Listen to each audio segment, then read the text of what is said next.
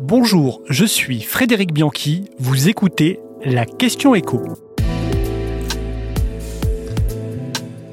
Pourquoi les Français se ruent sur les passoires énergétiques depuis deux ans? Les passoires énergétiques sont-elles le bon plan IMO du moment? Sur un marché de l'immobilier, il faut le rappeler, en chute libre, les logements mal classés ont pourtant de plus en plus la cote. On parle pourtant d'appartements ou de maisons mal isolées, avec du simple vitrage, et qui coûtent 2 à 3 fois plus cher pour être chauffés.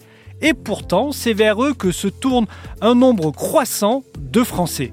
Selon les derniers chiffres des notaires, la part des logements classés F et G, c'est-à-dire les plus mal notés, a bondi de 7 points en 2 ans.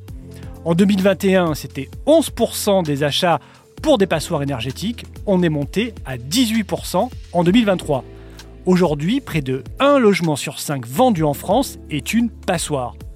Évidemment, c'est le prix qui explique cet engouement. Les passoires thermiques sont un peu l'équivalent des produits premier prix en grande surface.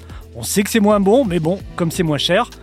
On rappelle qu'avec la hausse des taux d'intérêt, les acquéreurs ont perdu 25% de pouvoir d'achat immobilier en deux ans. Or, les passoires thermiques, c'est 15% moins cher en moyenne à surface équivalente. Et la différence de prix peut être encore plus importante selon les départements. Le site d'annonce GoFlint a lancé un simulateur qui permet de comparer les prix en fonction du diagnostic.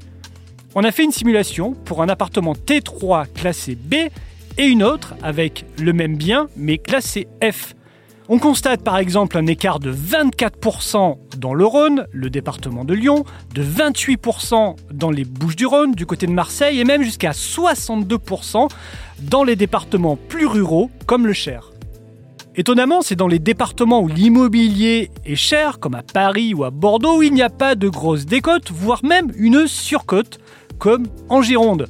Ça s'explique par le fait que dans ces villes, ce sont les vieilles pierres qui sont le plus prisées, Or, ce sont elles qui ont le plus mauvais bilan énergétique.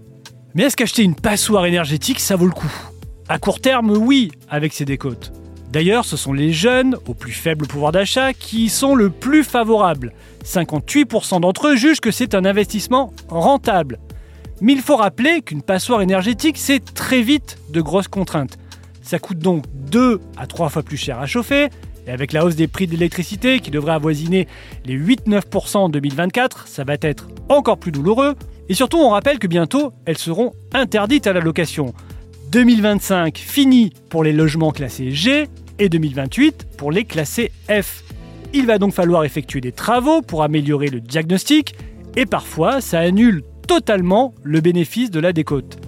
Il faut compter en moyenne 16 000 euros par exemple pour gagner une classe et 26 000 pour en gagner deux. Avant de vous ruer sur une passoire, il faut donc bien faire ses calculs.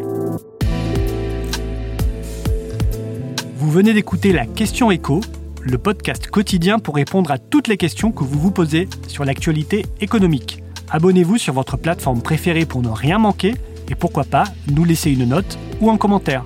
À bientôt